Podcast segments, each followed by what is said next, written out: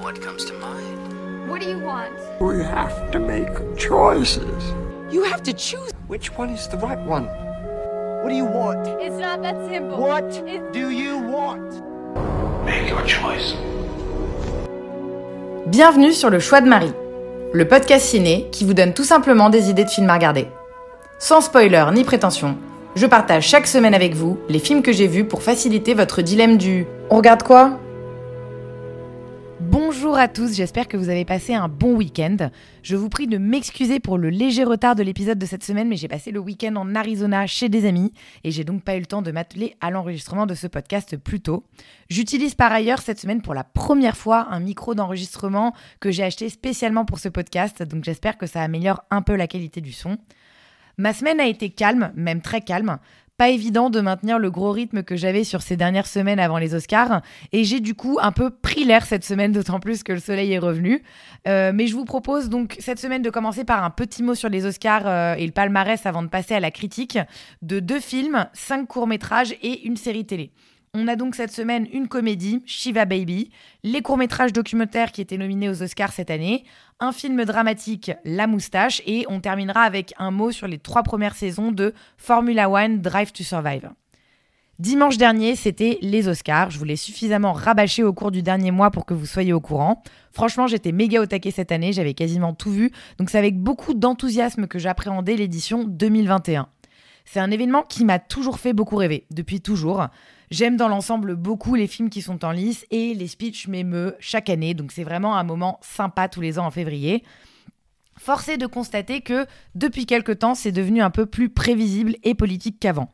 Épinglé pour son manque d'hétérogénéité ces dernières années avec le hashtag Oscar So White ou la dénonciation du manque de femmes nominées, l'Académie des Oscars s'est réformée en profondeur et a proposé cette année encore une sélection en pointe en matière d'inclusion. Sur le principe, c'est très bien de montrer plus de diversité à l'écran, euh, comme dans les professionnels de l'industrie, mais il faut pas non plus que ça devienne le seul et unique critère de sélection. Et je suis du coup un peu mitigée sur les résultats de l'année. J'ai le sentiment que certains films n'ont pas eu le succès mérité car ils ne cochaient pas assez de cases. Je pense au set de Chicago d'Aaron Sorkin, totalement délaissé, bien que multinominé, ou encore à l'excellente sélection de courts-métrages live-action qui ont été battus par Two Distant Strangers, qui traitait des violences policières faites envers les blacks, alors que c'est sincèrement le plus mauvais de tous. Idem pour les courts-métrages d'animation, ils ont, celui, ils ont choisi pardon, celui Antigone. Alors oui, il est cute, euh, mais non, c'était pas le meilleur, ni en termes de rendu visuel, ni en termes d'histoire.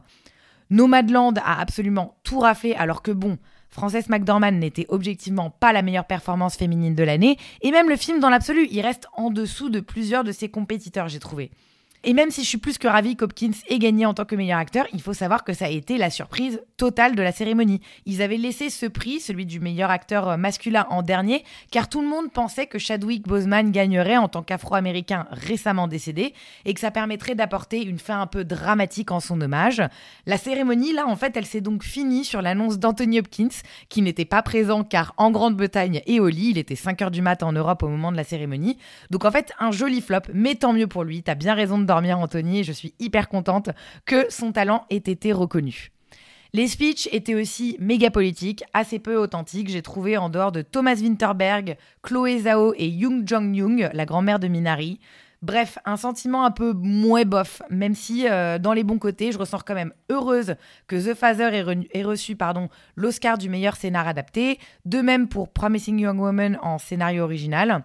Euh, Daniel Kaluuya, euh, qui était excellent dans euh, Judas and the Black Messiah, ou My Octopus Teacher, qui est un excellent docu, même si c'était pas mon préf.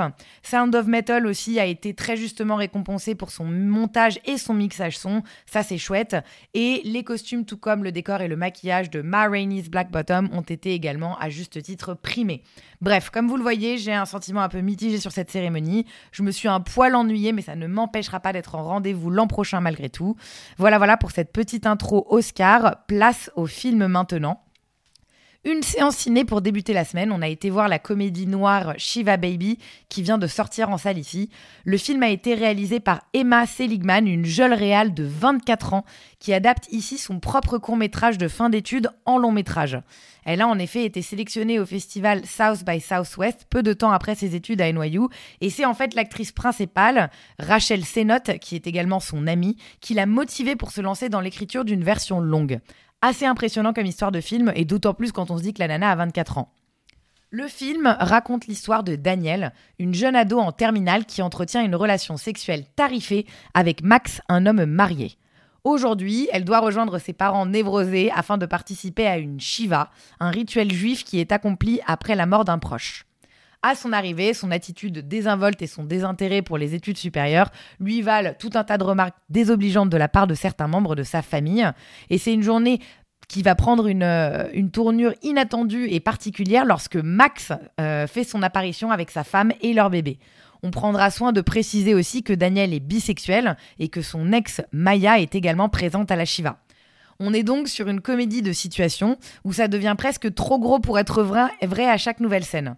Mais le film réussit à ne pas être que loufoque du début à la fin, mais à aborder des thèmes importants et on ne peut plus contemporains, les sugar babes, la sexualité dans les milieux religieux, les relations mère-fille, l'oppression familiale et d'une manière plus générale, l'incapacité des jeunes filles à se sentir valorisées si elles n'ont pas la validation des hommes. C'est par ailleurs un film bien écrit et dynamique, on ne voit pas le temps passer et on se laisse facilement prendre à cette fable juive tragicomique, pardon. La mise en scène n'a pas grand-chose d'exceptionnel. J'ai trouvé, euh, en dehors d'une scène bien, oppressante, où bien oppressante pardon, où on ressent parfaitement les commentaires jasants de tous les côtés et la pression à laquelle Danielle est soumise. Ici, des mouvements de caméra euh, intéressants dans cette scène, mais surtout une bande-son digne d'un film d'horreur euh, composé de sons stridents qui viennent réinventer la musique au service de la comédie. C'est le compositeur Ariel Marx euh, qui est venu totalement casser les codes ici pour nous offrir un moment de cinéma bien malaisant et traduisant parfaitement le mal-être de la protagoniste. Pas grand chose à vous dire sur le cast de ce film relativement inconnu, à part quelques abonnés au second rôle dont les têtes vous diront sûrement quelque chose si vous décidez de les taper sur Google. Polly Draper, Fred Melamed ou encore Diana Agron de Glee. Cela dit, ils sont tous très bons et donnent sincèrement le sentiment d'être comme une petite souris qui se faufile lors d'une fête de famille juive. Le mot de la fin, Shiva Baby est un film sympa, qui se regarde facilement et vite, 1h17 seulement, que je vous invite pas forcément à découvrir au ciné, s'il sort un jour en salle en France, mais ça fera très bien l'affaire si vous cherchez un film léger un soir à la maison ou dans l'avion lors d'un vol un peu long. Vous vous en doutez, pas de date de sortie annoncée pour l'instant, c'est loin d'être leur priorité en France, mais euh, il a quand même eu cinq nominations à Deauville, pardon, en septembre, donc bon, on sait jamais, c'était donc Shiva Baby. J'ai ensuite regardé les courts-métrages docu qui étaient nominés aux Oscars. Je sais, je suis un peu à la bourre, mais j'avais pas réussi à trouver de projection en salle pour les docu et j'ai donc en fait acheté l'accès en VOD aux cinq courts-métrages qui étaient en liste cette année. Je dois avouer que dans l'ensemble, j'ai été assez déçue. Je crois que je trouve ça en fait assez difficile de traiter un sujet de docu en si peu de temps, à moins qu'on ne se concentre euh, que sur une histoire bien précise, mais dès que le sujet est un peu large, ça donne un rendu un peu bâclé. Le premier, c'était A Love Song for Latasha, qui retrace la vie de Latasha Harlings, une jeune fille afro-américaine de 15 ans, abattue par balle dans une supérette en 1991. Une cliente raciste l'a accusée de tenter de voler un jus de fruits et lui a tiré dessus. Et la fillette est décédée avec son billet dans la main, elle était prête à payer. Une histoire un peu tragique qui a mené en partie aux émeutes de 1992 à Los Angeles. Écoutez, j'ai été dans l'ensemble, je connaissais pas du tout cette histoire, mais j'ai été dans l'ensemble assez peu convaincue, tant par le format que par le visuel. Le film utilise des images de reconstitution pour illustrer les propos de la cousine et de la meilleure amie de Latasha. Et il y a une séquence animée également au milieu, mais bon, je trouve que le résultat est assez médiocre selon moi. Il est cela dit dispo sur Netflix si vous êtes tenté. Le second court-métrage, c'était Do Not Split, un court-métrage américo-norvégien qui traite des manifestations de 2019 et 2020 contre l'amendement de la loi d'extradition par le gouvernement de Hong Kong. Là, on est typiquement sur un sujet assez complexe qui ne peut pas être traité en 35 minutes. Les images sont assez dingues, cela dit, on est vraiment au cœur des manifestations les plus violentes à côté des activistes, mais ça manque cruellement de contexte et d'explication de la bigger picture, j'ai pas accroché du tout. Euh, il est, cela dit, dispo sur Internet. Il suffit de taper Do Not Split sur Google. Il y a pas mal de liens qui sont dispo si vous voulez le voir. Le troisième était probablement mon préféré, Hunger Ward, qui se focalise sur la famine au Yémen, qui ravage le pays depuis 2014 en raison de la guerre civile. Et là, c'est un exemple bien parlant. On ne cherche pas à expliquer les raisons de la guerre ou à développer tout un film sur le problème de la famine dans le monde. Non, ce film se concentre sur deux hôpitaux et plus particulièrement sur leur service de malnutrition infantile. Tout de suite, on s'attache à des sujets parce qu'on a des noms, on a des visages, on a des témoignages récurrents et de réelles émotions. On suit en effet une médecin et une infirmière, ainsi que deux petites filles atteintes de malnutrition. Et là, ça donne un truc intéressant car l'œuvre est personnifiée. Je suis déçue que celui-là ait pas gagné, je l'ai trouvé superbe, autant dans les images que dans le message qui est passé. Je connais pas grand-chose en fait à la situation au Yémen, mais je vous avoue que là, ça fait vraiment froid dans le dos et il y a rien de plus désagréable que de voir des petits enfants si maigres. Je suis un peu déçue qu'il n'ait pas gagné, voilà. Et, euh, mais vous, vous pouvez quand même le voir sur le site du film directement sur hungerward.org. Le quatrième, c'est le gagnant, une collab US-France-Allemagne qui s'appelle Colette. Il suit l'enseigne résistante française Colette Martin-Catherine, qui se rend en Allemagne pour la première fois de sa vie, 74 ans après la fin de la Seconde Guerre mondiale. Elle visite notamment le camp de Dora où son frère résistant Jean-Pierre Catherine a été déporté et y trouva la mort. Elle est accompagnée par Lucie Fouble, une jeune passionnée de la Seconde Guerre mondiale, qui a décidé du coup de euh, lui tenir compagnie dans cette épopée. Là, à nouveau, c'est un film plein de cœur qui, en 20 minutes, arrive à nous replonger dans la tragédie des camps de concentration grâce à la belle amitié qui se noue entre la jeune fille de 20 ans et son idole de 90 ans. À nouveau, on part d'un sujet hyper vaste, hyper complexe, mais on se focalise sur une histoire bien précise. C'est un super docu qui est dispo à l'heure où je boucle ce podcast sur YouTube. C'est The Guardian qui l'a en effet mis à disposition sur sa chaîne, donc vous pouvez aller le découvrir dessus. Et le dernier de l'année, c'est euh, A Concerto is a Conversation, qui est co-réalisé par le compositeur Chris Bowers. Il s'agit là d'une conversation entre lui et son grand-père, qui retrace l'histoire de sa famille jusqu'à sa passion pour le piano dès son plus jeune âge. Je précise que ce compositeur, donc Chris Bowers, il pèse pas mal dans le game à Hollywood. Il a joué dans, il a joué dans, enfin, il a fait la BO de pas mal de films. Il a joué sur des albums de Jay-Z et Kanye West, et il a reçu notamment un Oscar à 28 ans pour la BO de Green Book. Ça donne un documentaire familial touchant sur fond de racisme, donnant de l'espoir grâce à la success story d'Afro-Américains. Idem, il est dispo sur YouTube et sur Vimeo si ça vous tente. C'était donc A Concerto is a Conversation. Voilà pour cette année, j'ai été euh, pas super impressionnée dans l'ensemble par cette sélection. Je crois que j'ai du mal donc avec ce format court de docu. Et ce que je préfère, in fine, s'apparente presque à des courts-métrages classiques où l'on suit des personnages. Le dernier film de ma semaine, ça a été La Moustache, un film français, pardon, d'Emmanuel Carrère, sorti en 2005, adapté de son roman homonyme, qui était, lui, euh, paru en 1986. Je crois que ça y est, je commence à avoir un peu le mal du pays et j'avais envie de voir des têtes de Français, râleurs et blasés. Quoi de mieux que Vincent Lindon, Emmanuel DeVos, Mathieu Amalric et Hippolyte Girardot pour retrouver mon hexagone chéri. Ce film raconte l'histoire de Marc qui porte la moustache depuis toujours. Un soir, il décide pourtant de la raser, mais ni sa femme Agnès ni leurs amis ne le remarquent, affirmant même qu'il n'a jamais eu de moustache. Le doute commence alors à s'installer chez Marc. Eh bien écoutez, finalement, je suis pas si mal que ça aux US.